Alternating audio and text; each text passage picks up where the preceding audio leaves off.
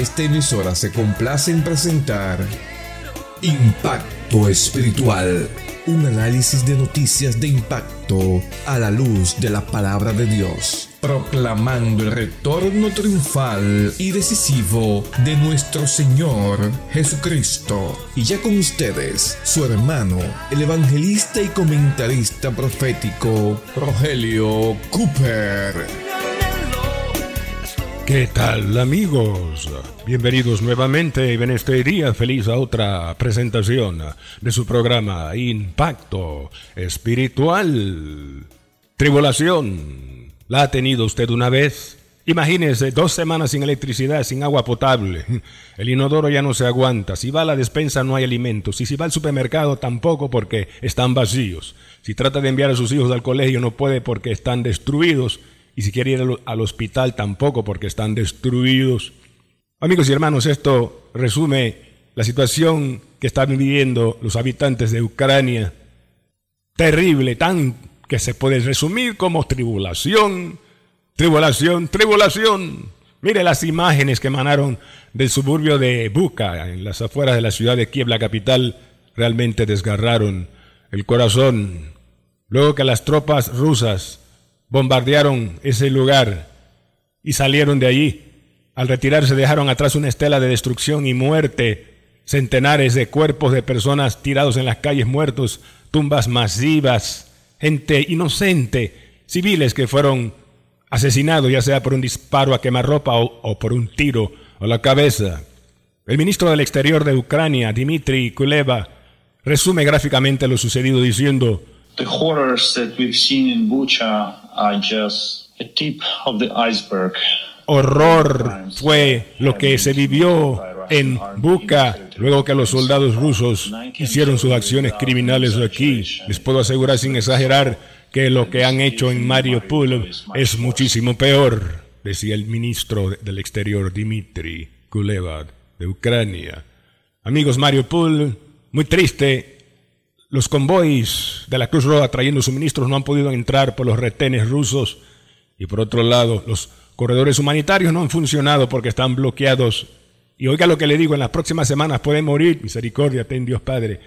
Miles de personas, porque desde hace dos meses no hay agua, ni comida, ni medicina. Miles pueden morir de hambre. Hermanos, la iglesia del Señor en Ucrania, ahí muchos hermanos están sufriendo esta situación. Y el tiempo final de la gracia está terminando como al inicio de la historia de la iglesia, con dificultades y tribulaciones para los santos. Tanto que, mire, cuando el emperador Nerón culpó a los cristianos del incendio de la ciudad de Roma, mandó a muchos a la hoguera y otros al circo romano para que los dientes de los leones los mataran, los quebraran.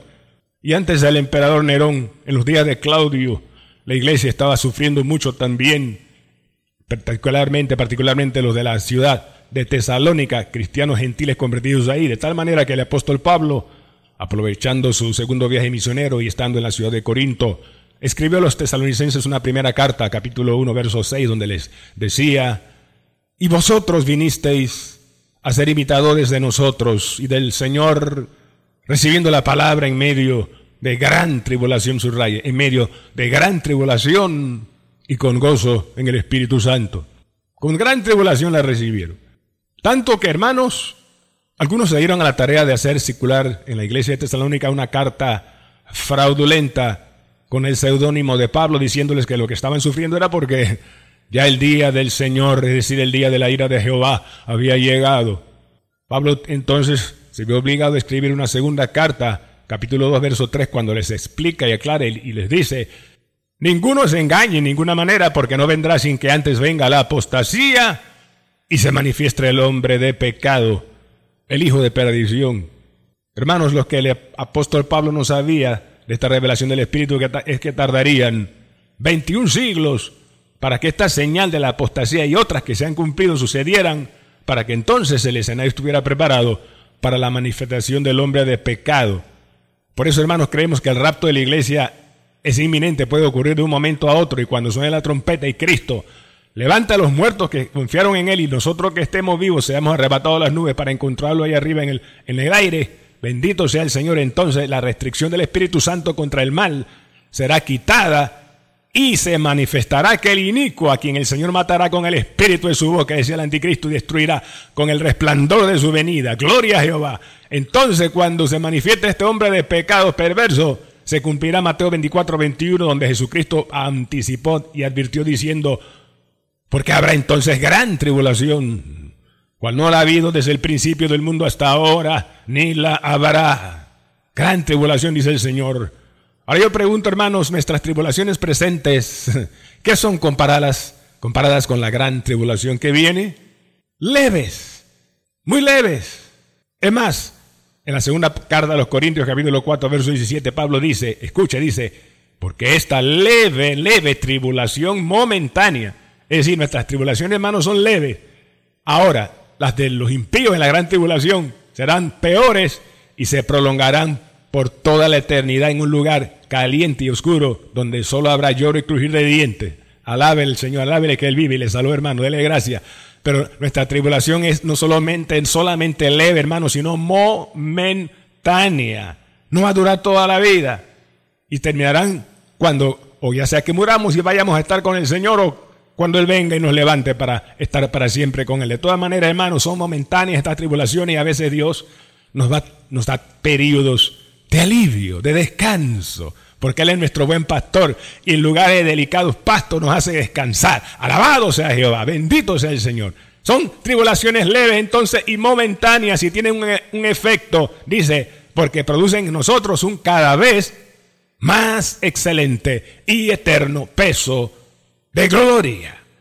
¿Qué significa que producen más excelente peso de gloria? La gloria aquí, hermano, significa escuche, la manifestación de algunos atributos divinos en respuesta a nuestra necesidad. Atributos divinos en respuesta a nuestra necesidad. Veamos el primer atributo con, o el primer efecto del peso de gloria, es decir, la manifestación de la omnipotencia divina, protectora en la tribulación por fuego. Recuerdan ustedes allá en Daniel capítulo 3, los tres compañeros de Daniel allá en Babilonia, Sadrach, Mesach y Abednego, que se negaron a postrarse ante una imagen de oro, una estatua que Nabucodonosor el rey había levantado. ¿Y qué sucedió? El rey ordenó lanzarnos a un horno de fuego. Y fueron lanzados los tres varones hebreos, atados al horno de fuego. Pero como la orden del rey era premiente, se calentó de tal manera que las llamaradas, las llamaradas mataron a los que echaban a los hebreos al fuego, al horno. Oh, mi alma te alaba, Padre. Esto espantó a Nabucodonosor, quien llegó corriendo y preguntó a sus siervos, ¿no son tres varones que echaron atados al fuego? Y dijeron, Señor, sí. Bueno, yo veo a tres varones que andan sueltos, paseándose, muertos de la risa, como decimos en Panamá, paseándose en medio del fuego y sin daño alguno y veo un cuarto varón semejante a los hijos de los dioses. Es decir, hermano, era la manifestación preencarnada de nuestro Señor Jesucristo que acompañó a esos tres jóvenes hebreos en el horno de fuego. Gloria sea el Cordero. Bendito sea Jesús. Y cuando salieron, ¿qué encontró Nabucodonosor? Que sus cabellos no estaban quemados, sus ropas intactas y aún ni siquiera olían a fuego. Lección, hermano. Escucha esto las pruebas de fuego que el Señor permite no son para destruirte, no, no, no, son más bien para purificarte. Aleluya, alabado sea su nombre. Así como el oro se purifica con fuego para que el fuego separe la escoria y luego solo quede el oro puro, Así tus pruebas, mi hermano, son para separarte, separarnos de la inclinación al pecado que está en nosotros, para que el oro puro, la pureza de Jesucristo, se manifieste más en nuestras vidas. Bendito sea su nombre. Como dijo Job en su gran tribulación personal, 23, capítulo 23, verso 10 de su libro, me probará y saldré como oro. Oh, gloria a ti, Jesús precioso. Así es. Por tanto, Alabado sea Dios por su omnipotencia protectora en la tribulación por fuego. Pero hay otra omnipotencia protectora y es, hermanos, número dos en la, este peso de gloria en la tribulación por peligro o por guerra. Lo que les voy a decir ahora no lo va a escuchar en ningún medio de comunicación secular, en las noticias, eso no sale por ningún lado. Proviene de soldados cristianos en el campo de batalla en Ucrania. Escuche esto, hermano Dice que un grupo de ellos estaba ahí asediado y rodeado por soldados rusos. No había manera de escapar. La muerte era segura. Pero dice que de repente hubo un viento recio, un viento tan fuerte que arrojó piedras, una abundante lluvia de piedras, que surgieron como una cortina de humo para que estos soldados ucranianos pudieran huir y salir ilesos y los rusos no los vieron y los pudieron alcanzar. Oh, mi alma te alaba, lluvia de piedra. Oh, hermanos, están sucediendo en Ucrania señales sobrenaturales de Dios respaldando a su pueblo, aún a los cristianos que han tenido que ir al frente de batalla. Esto se parece a lo que hará el Señor en el futuro no lejano cuando Gog, como hemos hablado ya, invada a Israel. Capítulo 38 de Ezequiel, verso 22 dice Dios que en aquel tiempo dice, yo haré, litigaré contra él con pestilencia y con sangre y con espada. Y haré llover sobre él y sobre sus tropas y los muchos pueblos que están con él impetuosa lluvia y piedras de granizo. Yo eso, eso lo va a hacer el Señor eh, a, futuro, ya lo está haciendo en Ucrania. Hay poder en Jesús, poderoso, la omnipotencia protectora de Dios a su pueblo en los tiempos de peligro y aun cuando hay guerra. Alabado sea Jehová que es varón de guerra. Gloria sea Dios, bendito sea Jesús. Peso de gloria excelente número tres, la manifestación de dos atributos divinos en la tribulación por enfermedad y que son misericordia, y fidelidad, misericordia y fidelidad. Salmo 138, verso 1 al 3, dice el salmista ahí, me postraré hacia tu santo templo y adoraré tu nombre por tu misericordia, subraye, y fidelidad, porque has engrandecido tu nombre y tu palabra sobre todas las cosas. El día que clamé, me respondiste, me fortaleciste con vigor en mi alma. Aleluya. Esta fue la experiencia, hermanos, Selvin Madrid, un precioso hermano que fue librado de un accidente, salió ileso de un accidente de tránsito, pero se fue a chequear para verificar que nada estaba mal dentro de él y cuando le hicieron los exámenes, resultó que tenía un tumor y sometido a la biopsia, el tumor resultó ser canceroso. Entonces los médicos le dijeron, Selvin, te vamos a someter a 32 sesiones de quimioterapia para consumir ese tumor. Escuche la siguiente entrevista con el hermano Selvin y su testimonio. Fuera de línea me compartías que el médico advirtió que como efecto secundario de la quimioterapia podían verse reacciones secundarias en uno de tres órganos, riñones, pulmones o estómago. ¿En cuál de estos tres te afectó a ti la quimio? Si en mi caso fue eh, exactamente garganta, esófago, estómago, tuve laceración en el esófago y la verdad fue muy, muy difícil a tal punto de que llegué a decirle al Señor, Señor, tú decides si este es mi tiempo o me darás una oportunidad, porque la verdad no puedo más, no podía tragar ni siquiera una gota de agua. Ni siquiera una gota de agua, qué angustia. ¿Y qué tiempo duró esa situación?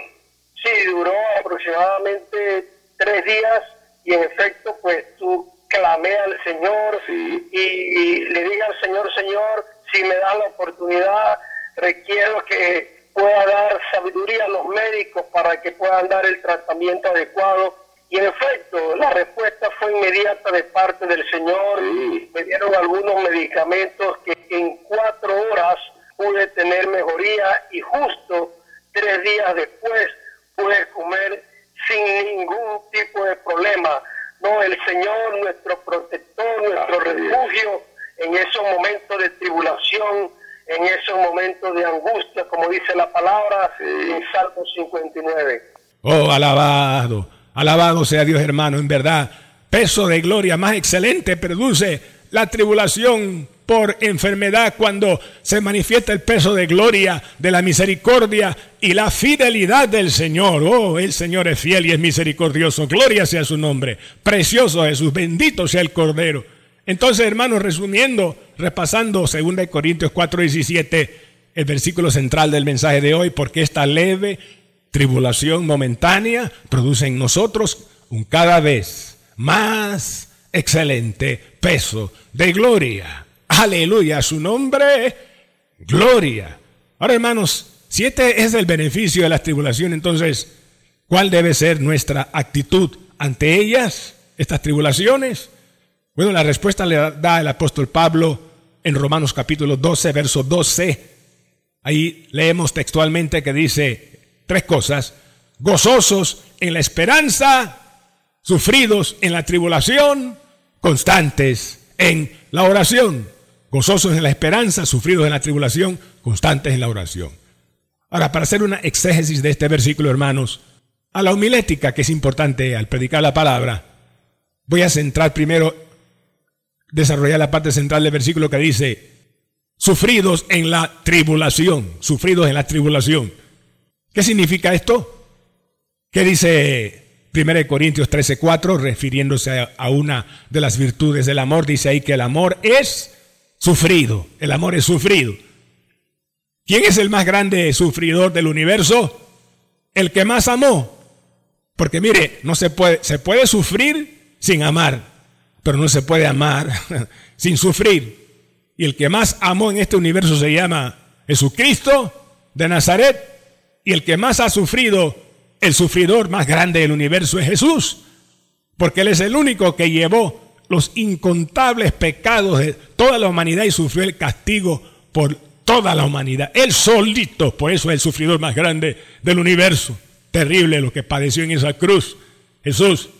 Entonces, hermano, escuche, si del más grande sufrimiento Dios ha traído la más grande bendición a la humanidad, ¿no podrá Él sin duda sacar beneficio de tu sufrimiento y los míos que son muchísimos menores que los de Cristo? Claro que sí. Ah, pero este pensamiento está ausente de muchos púlpitos donde el énfasis es la teología de la prosperidad distorsionada. Mire, la verdadera teología de la, de la prosperidad, bíblicamente hablando, hermano, es que Dios desea que tú seas prosperado en todo y que tengas salud, así como prospera tu alma. Ese es el deseo de Dios. Pero la mayor prosperidad que Dios anhela es la prosperidad del alma. La prosperidad del alma es lo más importante para Dios. Mi alma te alaba, Señor. Mire, esto es cierto. Dios anhela que tu alma prospere. Y las almas nuestras prosperan cuando mejor, en tiempos de tranquilidad, cuando todo va bien. Hay una prosperidad cuando todo marcha bien, claro. Pero cuando hay adversidad, escuche esto, alabado sea Jehová, en tiempos de adversidad es cuando más el alma prospera. Bendito sea el Señor, porque es ahí cuando Dios trabaja en nuestros corazones, nos quebranta el orgullo, el yo, o nos lleva a la profundidad en la oración, oramos mejor y el Señor trabaja nuestro carácter para cambiarlo, transformarlo y hacerlo más semejante al carácter de Cristo. Oh, bendito sea Cristo. Por eso, hermano, Gracias, dale al Señor. Sé sufrido en la tribulación porque Él está cumpliendo un propósito glorioso de asemejarte a Jesús cada día más y más hasta el día que le veas cara a cara cuando Él venga y nos lleve allá. Sufrido en la tribulación, por tanto, dale gracias por cualquiera cosa que estés pasando. Bendito sea el Señor. Lo tercero de, este versículo, Romanos 12, 12, está al final. Dice, constantes en la oración. Constantes en la oración, hermano. Cuando tú oras, cuando oramos es como si sacamos, si sacásemos antenas espirituales para captar mejor la frecuencia de las ondas celestiales y ser más sensible al Espíritu Santo cuando nos habla al corazón mientras doblamos rodillas y cuando leemos la palabra en oración. Viene revelación para entender más la voluntad de Dios. Todo eso se logra en intimidad con el Señor, constantes en la oración. Bendito sea el Señor. Y hablando de oración, usa también el recurso de la oración intercesora, hermano. Particularmente intercede por Ucrania, por la iglesia en Ucrania. Claro, hermano, por los pastores. Muchos han salido, pero la mayoría de los líderes y pastores se han quedado valientes ahí, esperando en el Señor a ver qué Él va a hacer. Uno de esos pastores es Henry Modova. Él nació en Zimbabue, pero es pastor de la iglesia cristiana Victoria, allá en la ciudad capital de Kiev. Y él cuenta que antes de la guerra habían concilios y denominaciones que no se veían para nada la cara, pero que a raíz de la guerra los hermanos de diversas denominaciones cristianas ahora se están reuniendo en un solo lugar para orar, ayunar y clamar juntos buscando el favor de Dios y la misericordia de Dios para Ucrania. Alabado sea Dios. Antes de esta guerra la iglesia no estaba tan unida así como ahora, hermano. En verdad Dios sabe lo que hace y por qué permite algunas cosas. Oremos para que se mantenga esta unidad que se ha producido en medio de la guerra y el pueblo de Dios esté unido ahí en amor vigilante, adorando al Señor, clamando y esperando la venida de Jesucristo. Gloria sea su nombre. Oremos constantes, aleluya, en la oración. Y finalmente este versículo, Romanos 12, 12, dice, empezando, gozosos en la esperanza. ¿Oyó? Gozosos en la esperanza. Como dice Colosenses 1.5, el lugar. ¿Dónde está esa esperanza? Dice, a causa de la esperanza que os está guardada en los cielos, en los cielos. Ahí está nuestra esperanza, hermano. Hay hermanos que están poniendo su esperanza en bendiciones de la tierra. Ahora, eso no está mal. Necesitamos algunas bendiciones terrenales. Hermano, si Dios te está bendiciendo y te ha bendecido ya con una casa nueva, con un automóvil nuevo, con un buen empleo, con oportunidades para estudiar, gloria a Dios. Aprovecha esas bendiciones al máximo y úsalas para la gloria de Dios y para bendecir a otros. Sí, disfrútalas, pero no te aferres a ellas demasiado porque son temporales.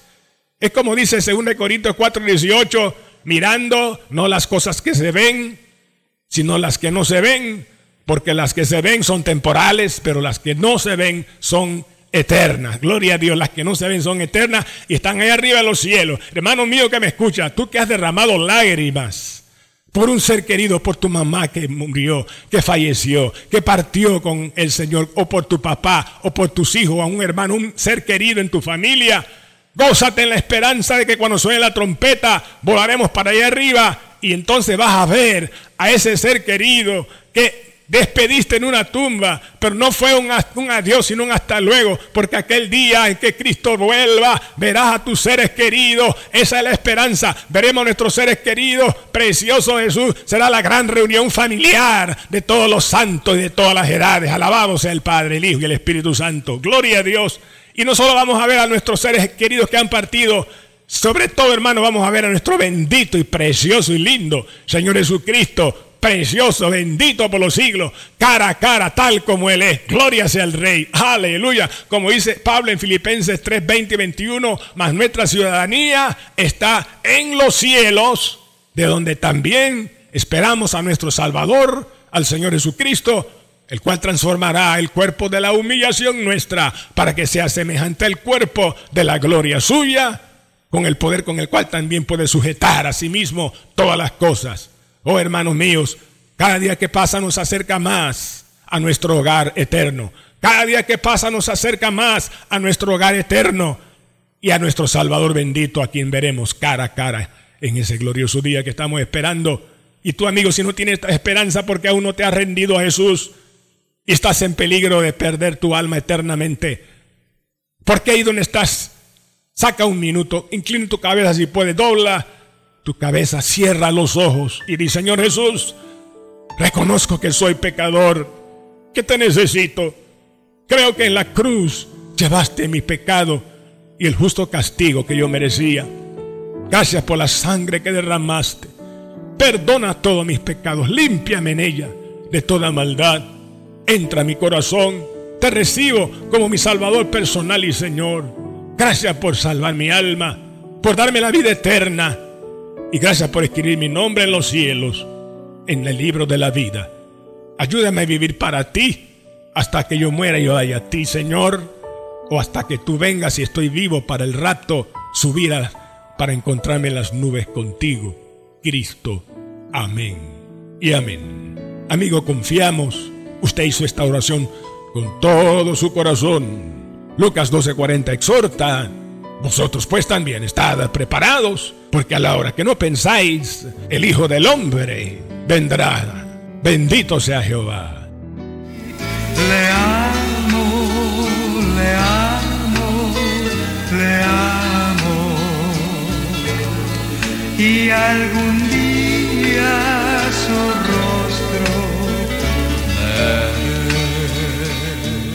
Bien amigos y hermanos míos, en el día de hoy presentamos el programa número 2322 con el mensaje titulado Tribulación en Ucrania y nuestras tribulaciones que producen gloria y esperanza. Aleluya. Una palabra tan impactante como esta seguro, hermano, usted querrá tenerla en su WhatsApp. Escríbanos a nuestro WhatsApp y con mucho gusto le enviaremos el audio hoy mismo. Escriba, ponga primero el signo más seguido del número 1 y luego los números que mi esposa les dará a continuación. Adelante, hermana Diana. Más 1 917 557 6928. Repetimos, más 1 917 557 6928. Oh, así es. Hermanos, alabamos a Dios por la bendición de poder llegar a usted con esta audición a través de la plataforma digital Spotify o a través de alguna emisora en internet online o a través del WhatsApp que alguien le envió con el audio de hoy, hermano o amigo, o también a través de emisoras en AM y FM que transmiten dentro y fuera de Panamá. Damos gracias a Dios por eso. Pero hermanos, tenemos que cumplir con compromisos económicos con estas y tu ayuda con tus ofrendas será muy vital para que podamos continuar.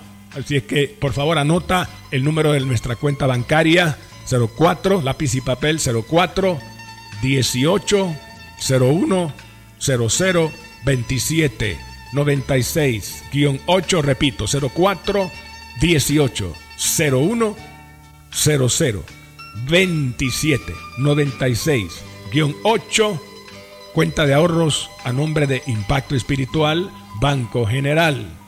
Las librerías CLC aquí en Panamá, en Vía España frente a Galerías o Barrio, en Los Pueblos 2000 frente al Tránsito o en Albrook Mall debajo de la pista de bolos, están autorizadas para recibir su urgente ofrenda para Impacto Espiritual.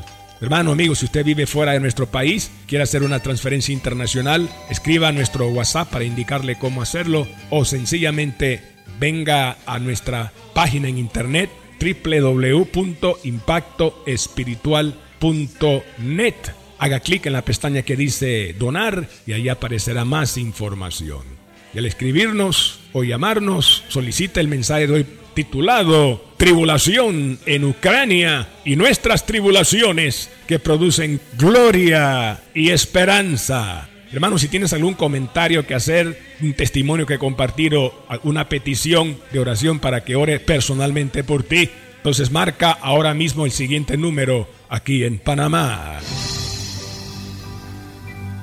Puede llamarnos al 277-5352. Repetimos, 277-5352. Será para nosotros un placer ministrarle y orar por sus necesidades. A nombre del hermano Cooper, su comentarista profético, nos despedimos hasta la próxima semana en esta misma estación y hora cuando presentaremos otro impacto espiritual. Un mensaje diferente anunciando la segunda venida del Hijo del Hombre.